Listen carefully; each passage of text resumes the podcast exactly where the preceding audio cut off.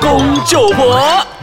欢迎收听八公九八公九婆婆。哎，坐在我对面的这位就是在阳明山上的大学的那一位同学，来自我介绍一下。 Hello，大家好，我是匿名的杰奇。什么叫匿名的借奇可以不要这样子破梗嘛？就当着大家没有听到就算了啦。 ？OK，匿名的借奇。OK，啊好，你好啊好，我是呃八零后的代表啦，野田红。那今天我们这个课题就夯了。我们这个 Ice 卡章呢，其实有另外一个节目，另外一个 podcast 的节目也在讨论这个课题。是哦，真的，麻雀台上五四三。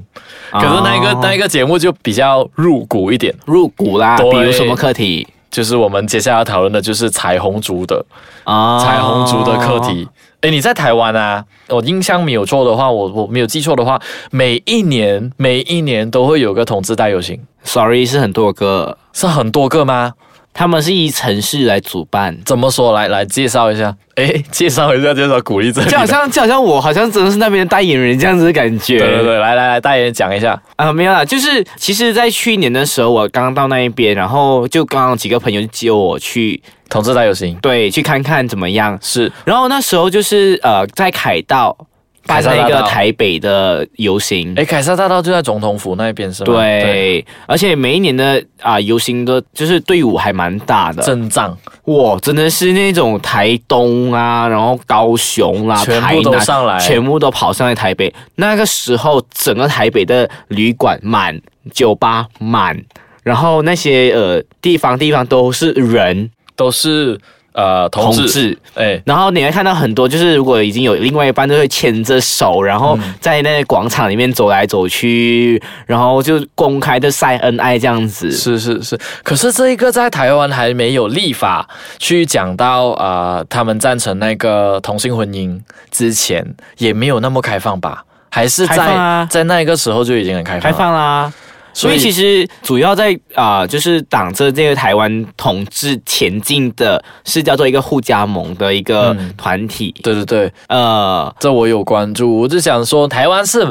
亚洲第一个国家、第一个地区是啊、呃通过通过这个婚这姻法个的同，性婚姻法的，嗯然后在其他国家很封闭，就比如说在马来西亚，其实我们我们不隐瞒了，在马来西亚其实也有很多同志，对，只是这些同志呢，我们的朋友都没有办法站出来，然后就是很坦荡荡的去，好像刚才你这样讲的晒可恩爱哎什么的。是嗯其实如果你真的要这么说，通常从马来西亚去到台湾念书的，哎，也是同志的都在那边很开放。怎么说？就是说，他们已经不隐瞒自己，反而是脸书也是公开 po 文，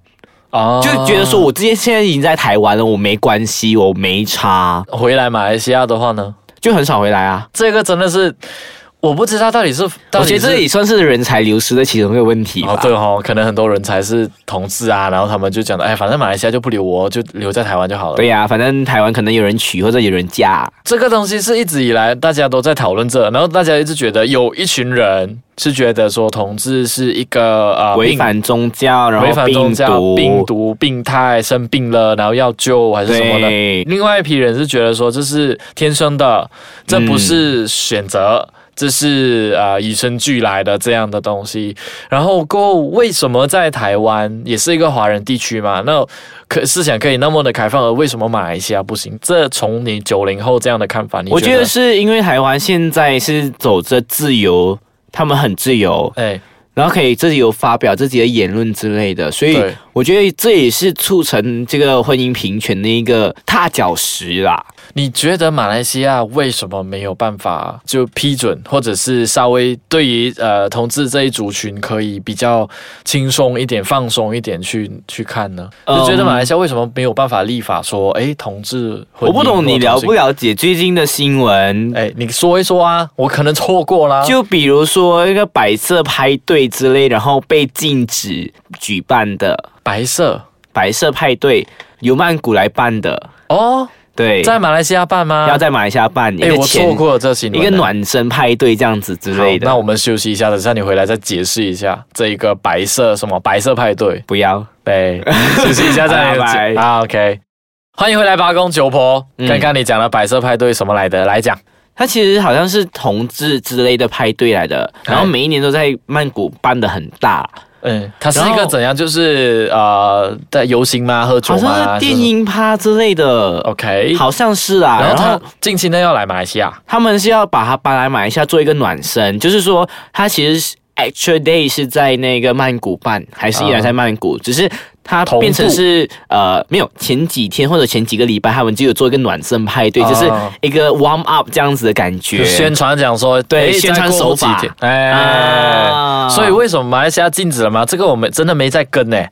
就被某个宗教，然后被 ban 了，然啊后就讲说同志东西不在马来西亚不可以存在呀、啊。 OK，在你的观点，我们撇开在台湾也好，在马来西亚也好，你自己本身是觉得说马来西亚啊，我们讲回马来西亚啦，就你九零后嘛，你觉得同志社会马来西亚 OK 吗？在马来西亚现在这个阶段，我们能还够需接要受一吗点？时间，还需要多长？你觉得？我觉得还需要一个五年吧你。觉得最大障碍在哪里？宗教宗教吗？就是领导人跟宗教的问题啦。就就呃，讲白就是一些政策上面不允许啦。对，你会觉得是说他们思想不开放吗？我觉得啦，我从一个小地方出生，我家乡是很小很小的一个小山村这样。然后我离开离乡背景，然后来到吉隆坡的时候，开始接触这一这一方面的东西过后，我就发现到其实大家也是人，嗯只是我现在喜欢的不是异性，而是同性，就这么简单而已。对啊，那可能是一些早期的一些啊封闭的思想，觉得说